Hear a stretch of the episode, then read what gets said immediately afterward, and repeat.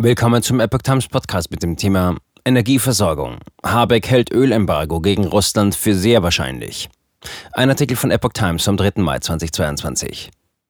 Bundeswirtschaftsminister Robert Habeck hält ein Ölembargo gegen Russland für sehr wahrscheinlich. Wenn morgen die EU-Kommission Vorschläge für ein sechstes Sanktionspaket macht, werde da sicherlich einiges zu Öl drinstehen, sagte Habeck in den ARD-Tagesthemen. Auf die Weigerung Ungarns, ein Embargo mitzutragen, erklärte Habeck, es ist geübte Praxis, kluge Wege zu finden, auch widerspenstige Staaten zur Zustimmung zu bewegen.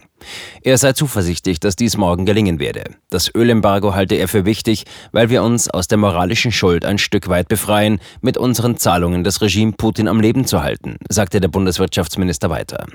Umgekehrt werde ein Embargo dazu führen, dass die globalen Preise steigen. Man müsse sehr aufpassen, dass wir nicht eine Situation entstehen lassen, wo Putin mit weniger Importen trotzdem mehr Einnahmen hat.